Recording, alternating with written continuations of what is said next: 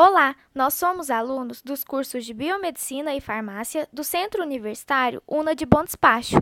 Sejam bem-vindos ao nosso podcast. Iremos abordar três doenças, as quais foram registradas na cidade de Abaeté em setembro de 2020. Além de conhecer um pouco sobre elas e como podemos preveni-las, temos o objetivo de alertar a população acerca dos riscos que nos cercam diariamente e da importância do diagnóstico precoce para evitar possíveis surtos ao nosso redor.